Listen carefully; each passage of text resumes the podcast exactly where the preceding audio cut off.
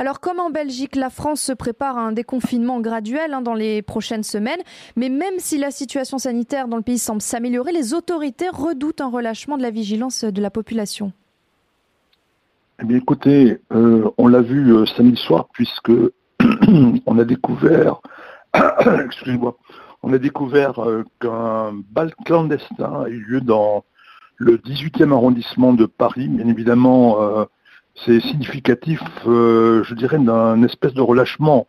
C'est-à-dire que les Français sont confinés depuis le 17 mars et ils sont entre deux, sentiments en. Ils sont entre le sentiment de ras-le-bol, on veut sortir, on voudrait retourner à une vie normale, et puis euh, il y a l'échéance qui a été annoncée du 11 mai, et en même temps il y a beaucoup d'anxiété euh, chez les Français parce qu'on se dit euh, on n'a pas de masque, on n'a pas de gel, comment ça va se passer pour aller au travail?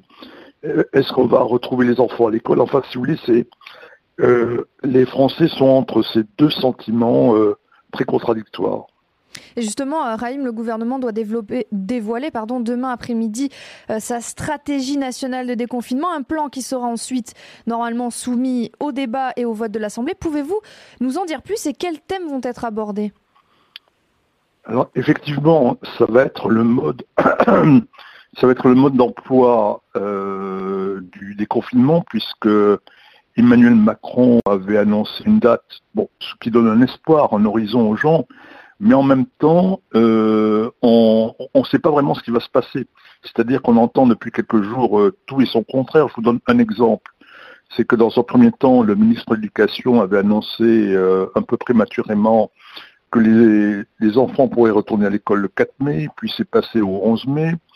Et là, comme les parents s'inquiètent en se disant on ne va pas demander à des enfants euh, de respecter les gestes barrières, la distanciation euh, sociale. Eh bien, 48 euh, heures après une première annonce du ministre de l'Éducation, eh bien, on a dit, eh ben non, ça peut être sur une base volontaire. Si les parents veulent que leurs enfants retournent à l'école, très bien. S'ils ne veulent pas, euh, c'est pas très grave. Et puis on se dit que le mois de mai, normalement, euh, l'année scolaire se termine fin juin, donc on se dit, est-ce qu'il ne faut pas reporter tout ça au mois de septembre? Alors, ce que je vous raconte, euh, ce que je vous indique pour euh, l'éducation, c'est vrai dans tous les domaines, les transports, le travail.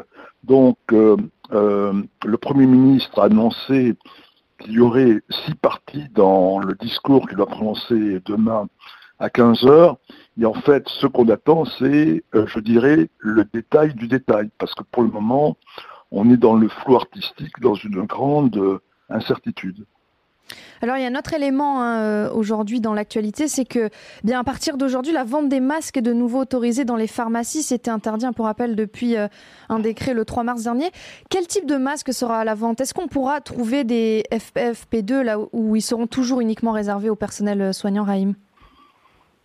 Alors, vous avez raison, c'est qu'en principe, euh, je dirais, les masques les plus efficaces euh, seront réservés au personnel soignant, mais qui de toute façon a d'autres filières, n'a pas besoin d'aller dans les pharmacies. Et donc, ce que l'on promet, euh, c'est des masques en tissu qui seraient valables entre, qui auraient comme efficacité entre 60 et 70% mais le problème, le problème, Johanna, c'est que euh, ça fait plusieurs semaines qu'on disait euh, il faudrait que les Français se procurent des masques et si vous allez même ce matin dans certaines pharmacies, on vous dit ben excusez-nous, on n'a toujours pas reçu les masques. Donc si vous voulez, c'est à l'image de ce qui se passe depuis le début du confinement, on a l'impression qu'il y a un décalage entre le son et l'image. Et les, euh, justement, euh, les, villes n'étaient pas censées distribuer gratuitement à tous les habitants des masques? Mmh, Oui, alors c'est. Alors là aussi, si vous voulez, c'est que ça pose toute une série de problèmes. C'est que normalement, c'est l'État. C'est l'État qui aurait dû assurer euh, ce travail. Et dans certaines régions, comme par exemple la région Île-de-France, eh bien, Valérie Pécresse, qui en est la présidente, a commandé directement des masques en Chine. Euh, dans certaines villes euh, comme Nice ou comme Cannes, on a commencé à distribuer.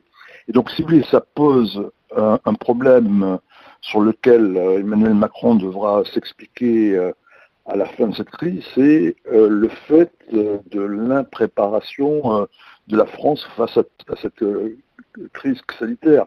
C'est-à-dire qu'on se dit que c'est pas normal que le gouvernement, l'Élysée disent il faut porter des masques et que lui-même n'est pas capable d'en fournir et que euh, on dit aux maires ou aux présidents des, régions, ben, débrouillez-vous pour en fournir.